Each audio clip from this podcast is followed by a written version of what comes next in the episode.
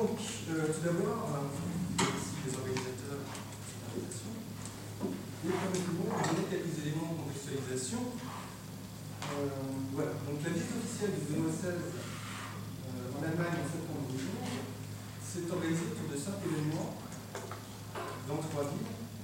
Une allocution au Bundestag, une première célébration à l'Universität de Berlin, une seconde à Erfurt, une jeune catholique à Fribourg en à Fribourg également.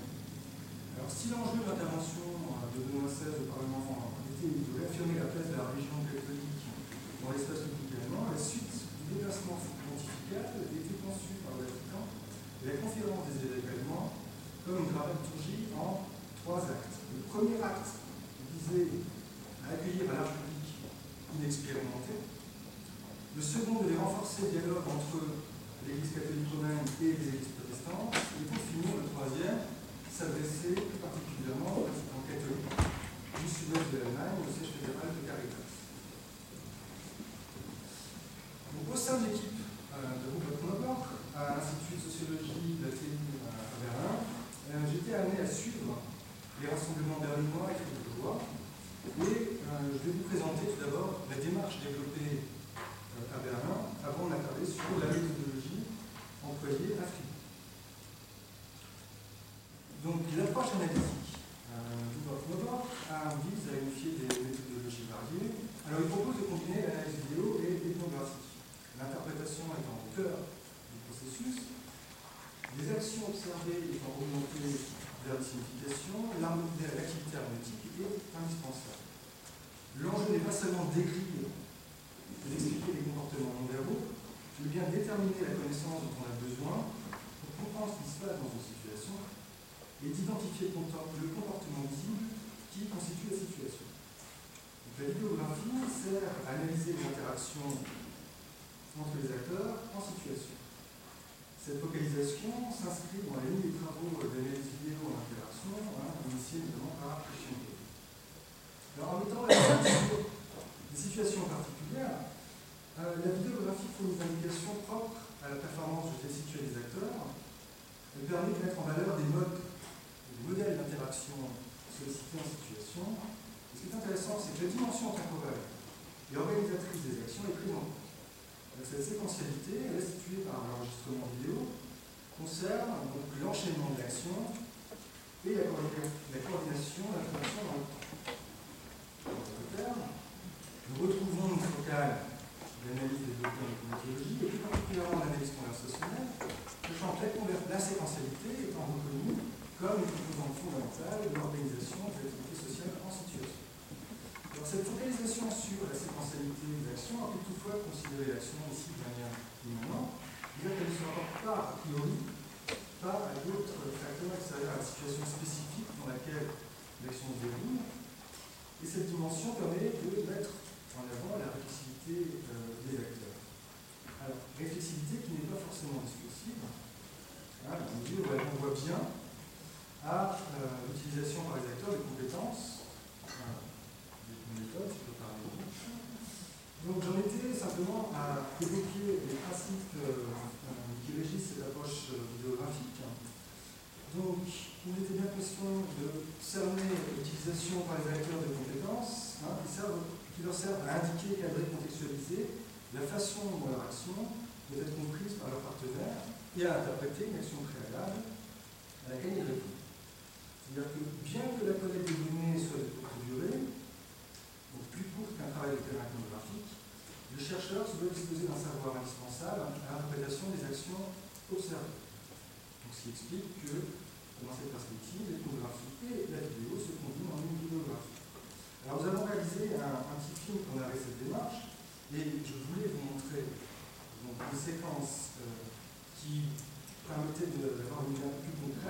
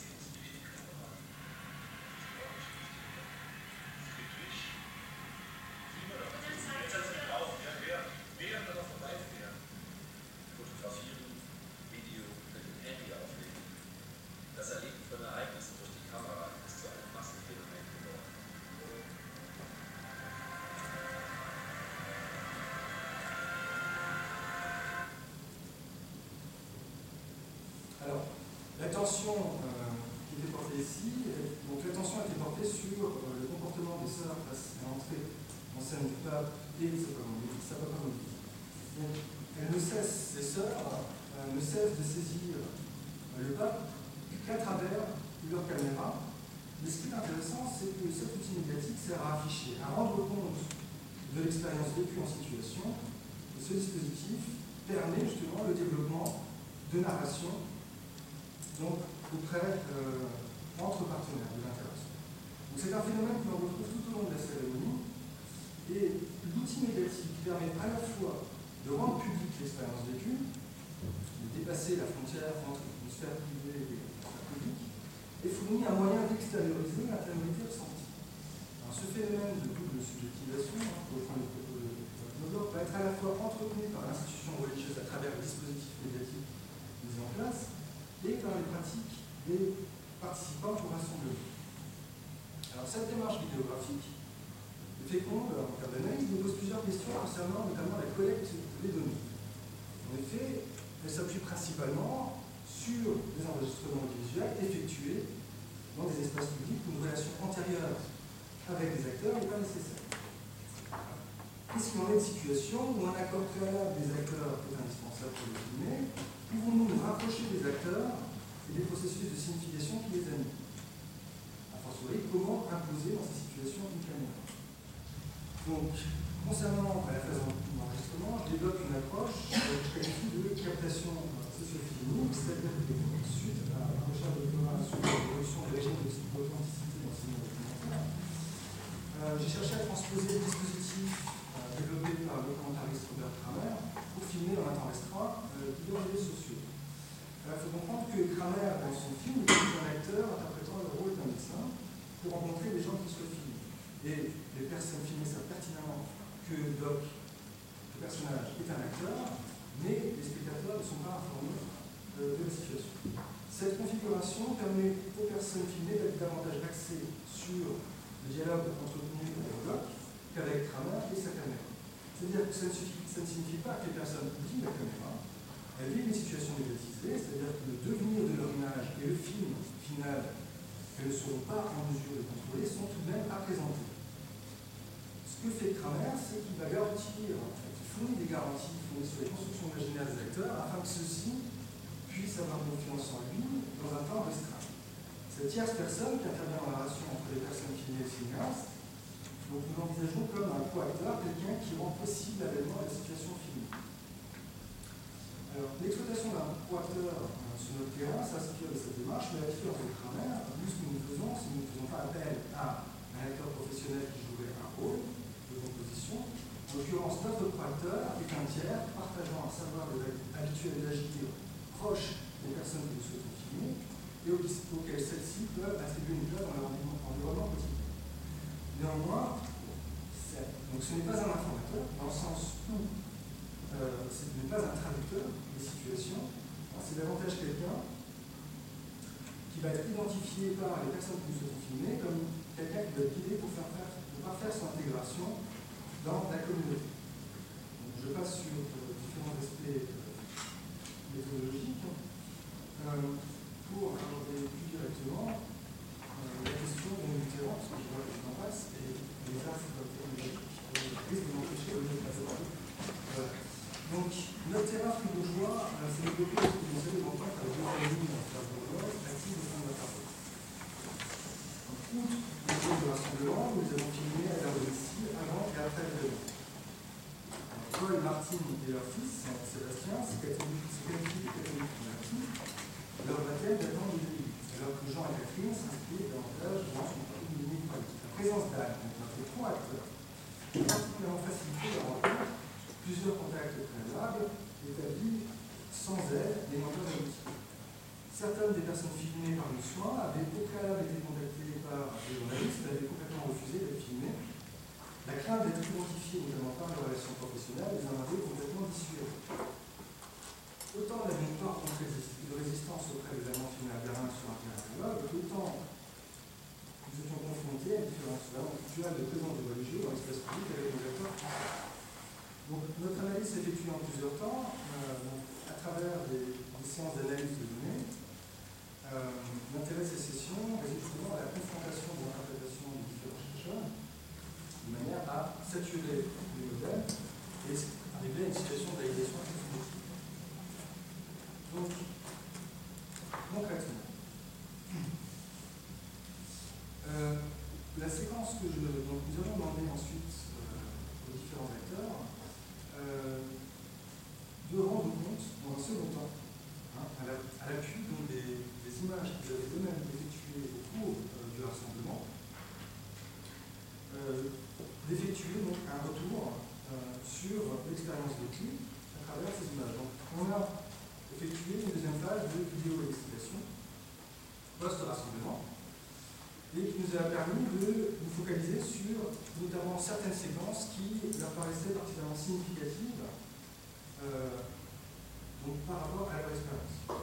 En l'occurrence, il était question avant tout d'une séquence de chant pour des rituels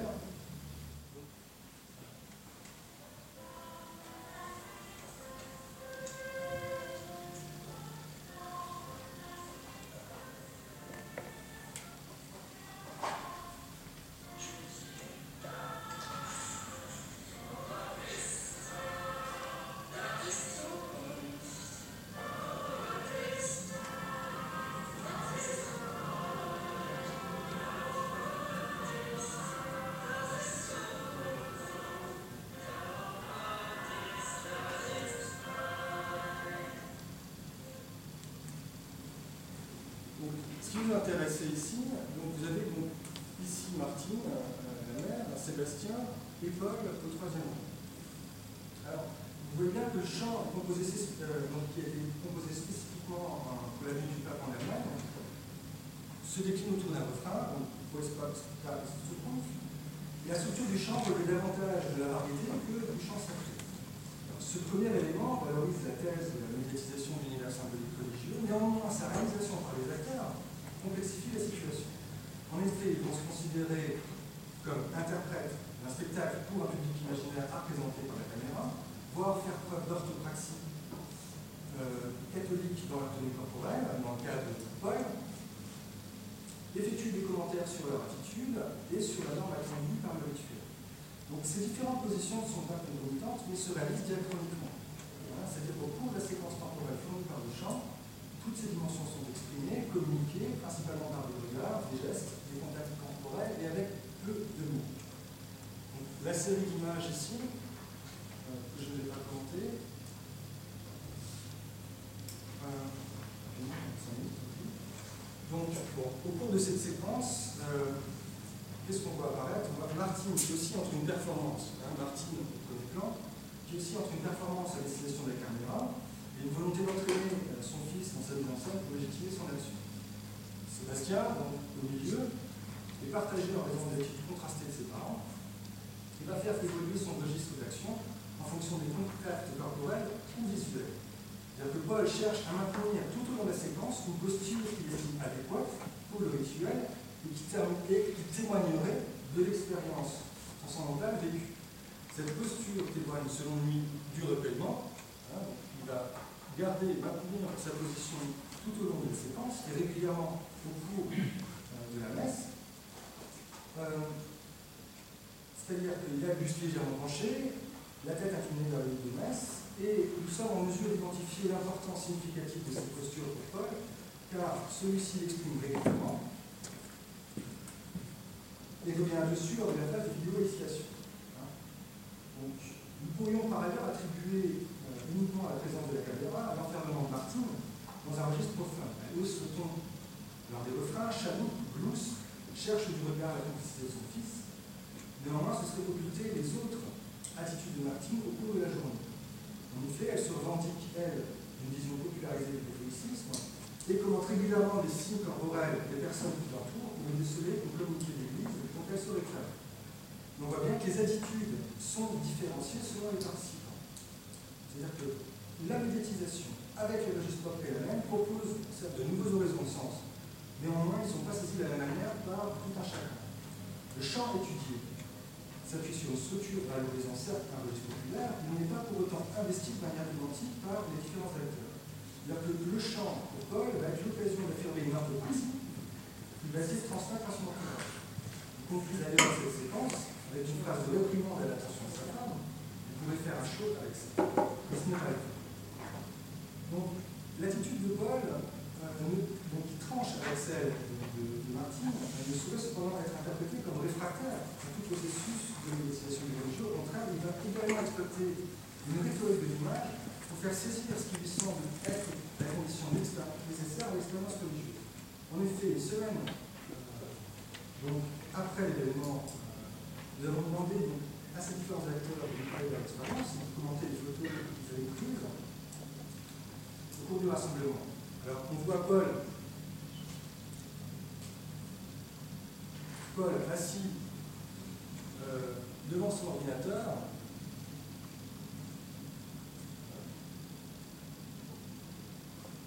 Alors l'intérêt de cette application, a priori, c'est de fournir des dimensions temporelles. Parce que vous voyez la différence des PowerPoint, on n'est pas dans l'enchaînement. Mais on permet, enfin, on joue sur la profondeur de champ pour euh, passer d'un niveau d'analyse à l'autre. Ça plante complètement, je vous assure c'est vraiment très intéressant. Alors, bon, là, euh, donc Paul est assis dans son ordinateur, il fait défiler les images qu'il a réalisées, il décrit son appareil photo, se présente lui-même comme un fervent catholique pratiquant, il dit quelque chose sur les images qu'il a faites, de lui-même quand il a pris des photos, de lui-même quand il regarde ces photos, en d'autres termes, il devient vraiment un objet herméneutique pour lui-même. Mais la façon dont il le fait, la façon dont il communique à ce sujet est principalement liée à des supports corporels et iconiques. Ces supports sont utilisés dans la, situation d'une manière très organisée. C'est-à-dire qu'ils encadrent la façon dont Paul promeut une art son expérience religieuse. Il va ainsi casser le rythme d'enchaînement des photographies et s'arrêter sans commentaire sur celles qui présentent un motif identique. Des, des images donc de personnes qui se recueillent. Voilà l'image a des motifs qui va revenir régulièrement et celui-là particulièrement, il va s'arrêter longuement dessus. Donc vous voyez que au début, pour nous faire comprendre ce que pour lui, donc comment communiquer son expérience religieuse, ça passerait par ce type de motif. Au début, pour nous faire comprendre, donc à la ligne 5, il va commencer simplement à pointer sur une autre image semblable à celle-ci, à pointer, ce qui lui, lui paraît être euh, de l'ordre d'une communication efficace donc de cette expérience-là. Et puis, à la ligne donc 22, de la ligne 22 à la ligne 26, il va revenir. Euh, on va retrouver donc à nouveau un nouveau motif, en l'occurrence cette photo, et tout va cette fois-ci s'axer sur du silence. Il va simplement dire celle-là me plaît, mais il n'explique jamais concrètement, de manière discursive, pourquoi elle plaît. Et à la fin, quand je lui demande est-ce que c'est du recueillement, il va simplement me dire ouais, on change la tête. Donc, d'une certaine manière, et c'est un schéma qu'on va retrouver qui va réexploiter également lorsque euh, il sera question d'un autre motif qui pour lui est essentiel par rapport à ce type de rassemblement, savoir la ferveur qui transparaîtrait à travers les images. Donc, euh, ce que de cet enchaînement, émerge une de l'image qui vise à faire comprendre son en force de l'expérience vécue. En d'autres termes, les ressorts de la médiatisation sont exploités par Paul pour communiquer sur son expérience religieuse, mais ceux-ci ne sont pas mobilisés à l'identique par euh, tous les acteurs. De même pour les traditionnalistes, donc là, nous avons les traditionnalistes, ce que j'appelle les traditionnalistes, le temps de vous montrer, les Jean et Catherine, nous observons une autre modalité de transmission du croire, a priori davantage axée sur l'affirmation d'un détachement vis-à-vis -vis des registres profanes. C'est-à-dire que eux ne vont absolument pas travailler les images, présenter les images, se présenter à travers les images, faire comprendre ce qui se joue de la même manière que pour euh, Paul euh, et Martine ça va fonctionner de manière complètement différente et chercher vraiment à jouer d'une différenciation pour dire voilà, ça c'est ce que vous attendez à ce qu'on fasse, mais on ne va pas le faire. C'est-à-dire que pour eux, il est fondamental de marquer euh, une distinction à travers ce type de support. Donc pour conclure, notre étude Afrique souligne la coexistence et l'exploitation de divers registres communicationnels au cours du rassemblement au sein d'un même l'hybridation des registres ritualistes et populaires par les acteurs en situation, contribue renforcer la perception soit d'un événement pour soi dans le cadre en ce qui concerne Paul, soit de résister à l'affichage événementiel et pose du coup la question d'une distribution sociale de l'événement. Dans ces cas, euh, concernant euh, les derniers, Jean et Martin. Si la monétisation est une composante d'événement, elle permet le développement de communiquant l'expérience vécue et traversée par des processus de différenciation et de légitimation de positions sociales en situation. Le changement d'échelle induit par les méthodes sociophiliques complète la démarche vidéographique pour questionner justement ces processus de médiatisation des religions.